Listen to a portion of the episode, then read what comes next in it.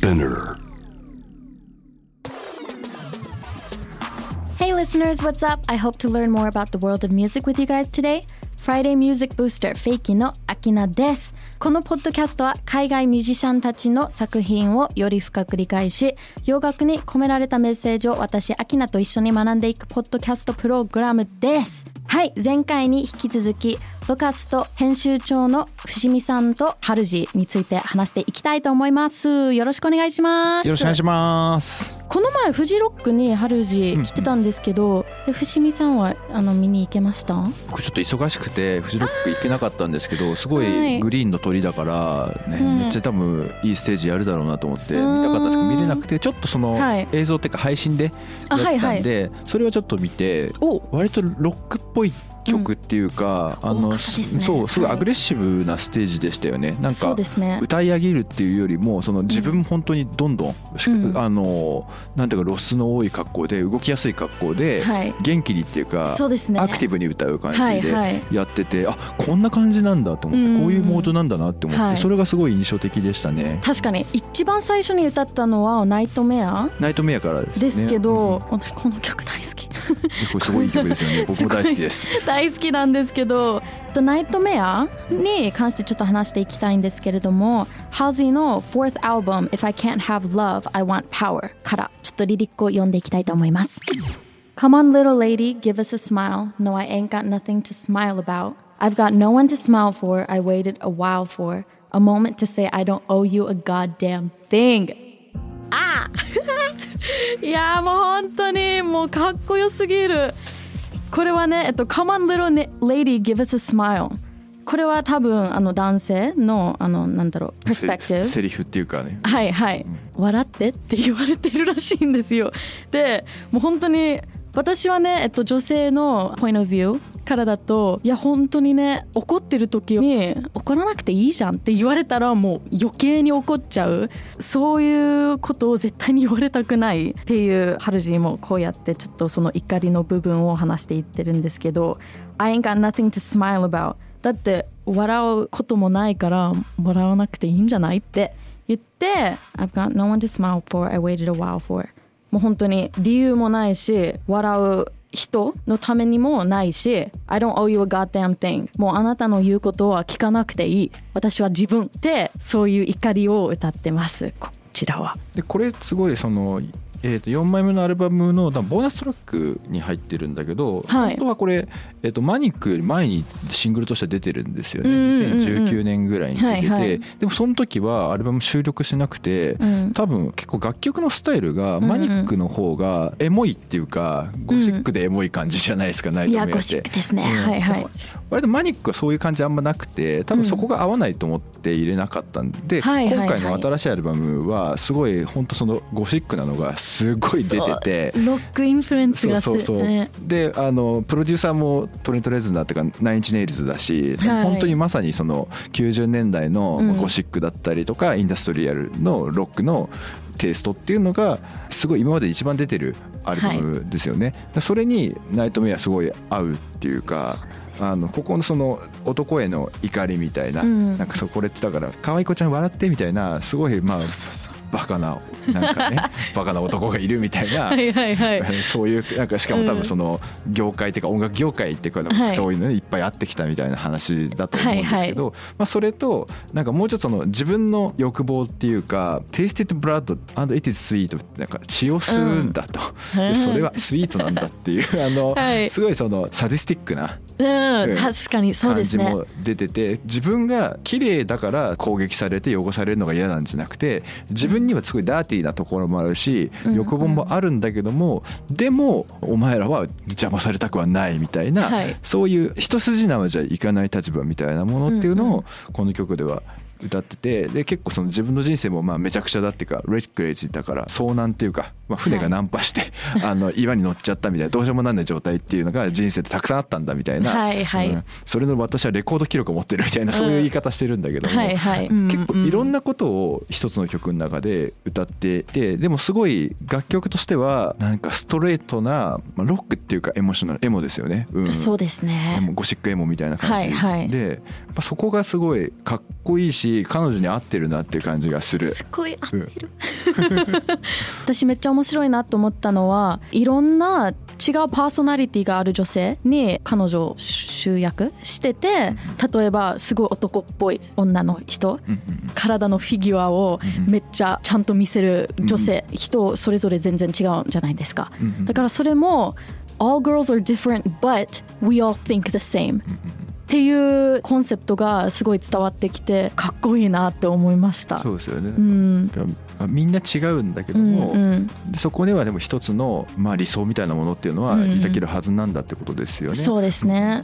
もう一個面白かったのは共通しているのはそのいろんな人がいるんだけどその男のまあ目線、まあ、いわゆるメールゲイズっていうものには屈しないっていうかなびかないんだっていうのは全部共通してるみたいなのがあってそれですはい。ごいそれの表現として、まあ、そういう表現してる人いっぱいいるんだけどホールジーやっぱりそのリリックがやっぱり面白くてなんかあの鏡を割ってその破片集めてでその破破片で顔に傷つけちゃうからねみたいな。で、はい。顔ってその傷つけちゃいけないってその日本だから特にそういうこと言われると思うけど、うん。顔はその女の子の商売道具だから絶対に傷つけちゃいけないものなんだっていうのを男が言うんだけどもう。ん。それに対してふざけんなっていうことを あのあえて自分の顔に傷つけるっていう、はい。そういう表現の仕方するんですよね、うん。そこが面白いなって思って。いやめっちゃ面白いですね、傷のある顔みたいなものっていうのが、あのそれも一つの美しさなんだ、うん。みたいなことを積極臭いメッセージじゃなくてリリックとか、はいはい、えービジュアルのイメージとかでうんうん。表現できてるっていう,、そうですね。だから単純にかっこいいんだけどもその中の彼女の切実なメッセージみたいなものも受け取ることができるっていう、うんうん。そこの塩梅が良いですよね。いや本当に良いです。あのビジュアルとかの話になっちゃうんですけど、いろんな髪型とかも、うんうん。えっと、彼女やってきたんですけどもう普通に坊主とかも坊主もありますよね。そうですね。なんか自分がこうやって見せたいからただ見せてるみたいななんかその自信と勇気がめちゃくちゃ憧れでもっとそういう人この世界にいてほしいなって すごい思います。うん、そうですよね。同時にすごい弱いところとかダメなところみたいなものっていうのをすごい出してて、てかまあすごい自覚的で、まあ、そこもあなんかその危うさみたいなところがあるんだけども、うん。そこを自信を持って出すみたいな、そこがやっぱりかっこいいっていうか、うん。あのみんなが惹かれる理由ですよね。うんうん、なんかそれ自信を持って出してるのもそうですけどなんか自分が本当にダメ人間ってあの歌詞にも書くからもう本当に全部出してる、傷つきやすいってことあですよね。そうそうですね。みんながそれに関してどう思うのかも多分あんまり気にしてないんだろうなって歌詞を読んでてすごい思うから強い女性だなってめっちゃ思います。一曲一曲聴くと。一番新しいアルバムは、はいあれはすごい彼女がまあ妊娠してで、まあ、その後はあのお子さん生まれるんですけども、はい。その妊娠についてのコンセプトアルバムなんですよね。そうですね。でそれも赤ちゃんできて嬉しいみたいなそういうんじゃなくて、うん。なんかすごいささやき声で「I don't want this」みたいな、うん。そんなもんいらないみたいな、はい。とかあのでそのバイセクシャルだからその、うん。妊娠はするけどあの女の子とイチャイチャしたいみたいな気持ちは消えないんだみたいな、はいはいはい。そのなんかさ妊婦さんなんだからおとなしく、その子供に愛情をなんか注いでみたいなことをうん。外から、特に日本みたいな国だと、はいはい。そ周りから言われがちだけどもそういうのにあの脳を突きつけるっていうか。はいはい。でそれをすごいなんか繊細なっていうか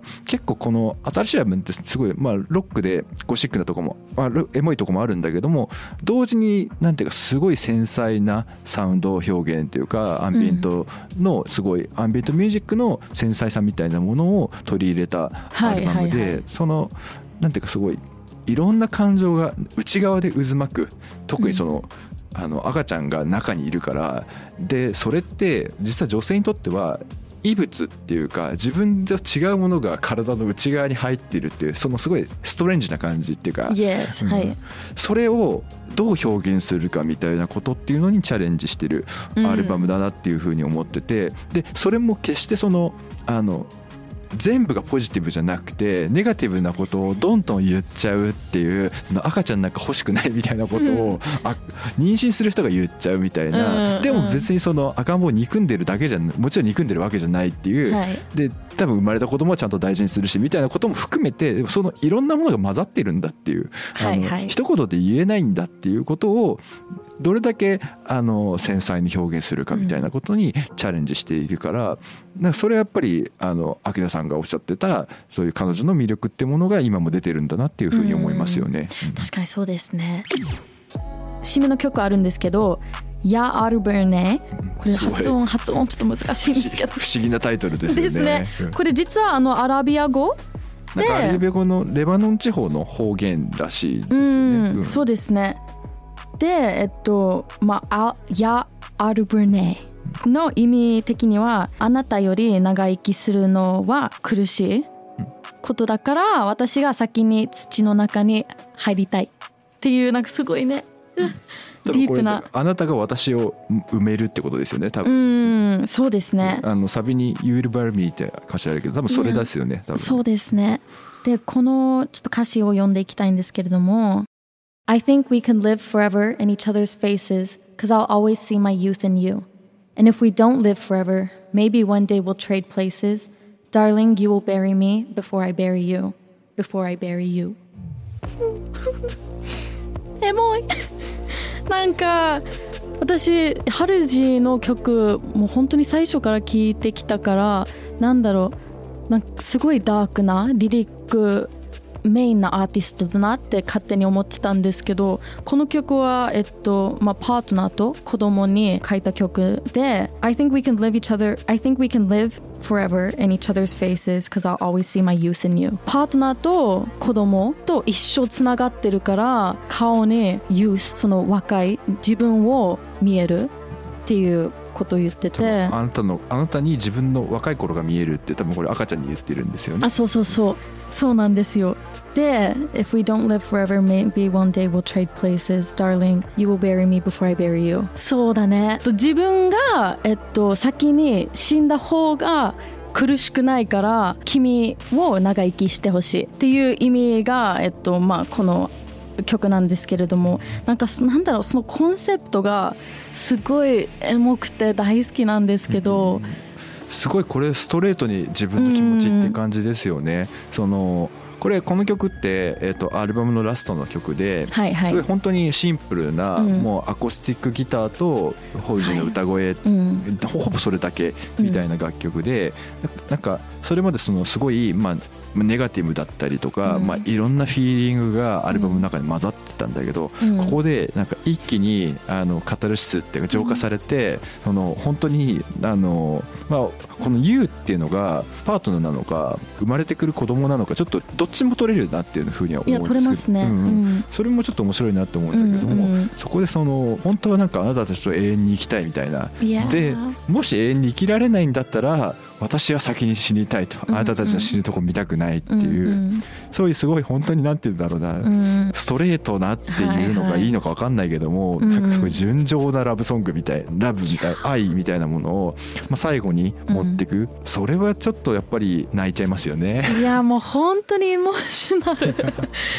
ですね。もう、まあ、彼女の悪い男性と付き合ったりなんか自分を絶対に苦しむ道を自分から選ぶ、うんうんうん。なんかそういう曲がすごい多かったからなんかこの曲で「あー She found love and peace」ってなんかすごい分かりやすく、えっと、伝わってくるからなんかこっちもすごい幸せになるしうーんなんだろう応援したくなっちゃいますね本当に。なんかちょっとねすごい本当にあのラブソングっていうかすごい一本恋愛の映画見た後の最後にエモーショナルなラストが来ちゃったみたいな、やばいこれはちょっとグッとこざるを得そうないみたいな。ですねもうピークですよね。もう本当に。そうすごいクライマックスうがありますよね。ん。そしてもう曲のサウンドも、まあ、伏見さんあの言ってくれた通りなんですけどあのアクースティック？うんうん。でも本当に彼女の声を素直で生っぽく聞こえるからなんかそこもすごいリアルだなっては思いますね。いやもういいめちゃくちゃいい締め曲。そうこれはぜひあのアルバムを通して聴いて最後に聴くとこれが泣く。絶対に泣きます。これ絶対アルバムで通して聴いた方がいいそうですねもう皆さんもぜひこのアルバムも素晴らしいので聴いてみてください。これからは伏見さんはハルジどんな感じになると思います？いや正直全く想像つかなくて。えつかないですよね。うん、この後どうなるんだろうっていう、はい。なんか全然そのなんて言えばいいんだろうな。なんかかそのすごいやっぱりダークなところとかっていうのを、うん。まあ、結構表に出してきてはいるんですけども、はい。これをもっと深めていくのかあるいは全然違うことやるのかって、うんうん。彼女どっちもできる人だと思うから、うん。いくらでもいけるからじゃあどこに行くんだろうっていうのは、こっちとしてはもう予想がつかないし、うん。うん、あとはその時代との関係っていうのこれがどういう時代になっていくかも分かんないし、その不安定な時代みたいなところに彼女がどういう表現をしてくるのかっていうのはこれ一つ大きな注目点ですよね。他のアーティストとかを見る、例えば今まで話してきた、まあ、ビリー・アイリッシュこの番組に話してきてたビリー・アイリッシュだったり、まあ、はいヤング・ブラッドだったりそういう話人たちとも多分つながりあると思うので、あはいはい。のそれはその人間関係でつながりはもちろんあるんだけども、うん。そのアーティストとしての表現のつながりみたいなことですよね。はい。そういうのもあると思うのでなんかそういう、えっといろんな人たちとの一緒に聞き比べながら今後見守っていきたいなってっていうふうに僕は思いますね。確かにそうですねあと子供も産んでから絶対に何だろう新しいサウンドとかにもなるって私は思ってそうですね。てだから絶対にやっぱ人間にっていう本人に影響はすごい大きい。いや。間違いないから、はいはい。うん。それがどういうふうに今後変わっていくのかっていうのもそう、うん。まあ、簡単に人生とはね一緒にしちゃいけないけど音楽を、うんうん。でも楽しみですよね。いやめちゃくちゃ楽しみですね。あと音楽以外のことでもあのメイクうんメイクとかもメイクアップラインを出したりとかもしてるから彼女すごいアーティスティックなんですよ。アワードショーで絵を描きながら歌ったりとかもパフォーマンスアートとかをめちゃくちゃやっててなんかそこら辺もぜひあの YouTube とかに調べてほしいんですけどそうですね。もうでっかいあの自分のポートレートをあの絵を描きながら生で歌ったりとかもするからなんかそういう everyday ライフスタイルをただステージでやってるようにアーティスティックなパフォーマンスもできるからなんかそういうパフォーマンスもこれからもっともっとやるのかなってうんうん。ちょっと思いますね。そうですね。そうですよね。彼女だから多分そのまあメイクアップだったりとかうんうん。絵も描けるってことだから、うんうんいいろんなパフォーマンスのスタイルができるから、ね。もしかしたらそれはもう音楽っていうことだけではなくてうん。例えばまあ映像であったりとか、はい。それこそペインティングだったりとか、そういう方向にあのなんかもっと注力するっていう可能性もありますよね、それもちょっと見てみたいですね。ムービーディレクターとかにもなっちゃいそう。もありそうですよね。なんかやねすごい多分そういう気持ち強強そう彼女。うん、そうですすね。もう監督とかにもなっちゃいそう、うんうんうん。いやもう本当に何でもできる人。ねなんか多分結構あの一彼女って言葉使ってるけど多分アメリカだと「ゼイ」ですよね。多分彼女の一人称って。だから本当にそこって彼女って言葉実は使うのちょっと間違いかもしれないんだけども。それぐらいすごいその表表現もその自分のその、えー、と性の意識とかもすごいそのやっぱ揺れているっていうのがうん。彼女独特のあの魅力になっていると思うから、うんそういうなんかやっぱりその不安定さみたいなものに僕らも不安定にそれに巻き込まれていくっていうのがはい。楽しいんじゃないかなって思います。そうですね。確かにそうですねいやーもう今回もめちゃくちゃいっぱいいい話できましたねもう本当に楽しかったですです楽しかったです。ありがとうございますはい2回にわってハルジーについて伏見さんと語ってきました伏見さんありがとうございましたありがとうございました。楽しかったすです。Friday Music Booster は毎週金曜日にニューエピソードが配信されます。スピナーのほか Spotify、Apple Podcast、Amazon Music など主要なリスニングサービスにてお聞きいただけます。ハッシュタグはハッシュフライデーアンダーバーミュージックアンダーバーブースター。メッセージの宛先は概要欄にあるメッセージフォームのリンクからお願いします。また今回紹介した楽曲のリンクを概要欄にまとめておきました。チェックしてみてください。Thank you for listening. This was Akina. Bye!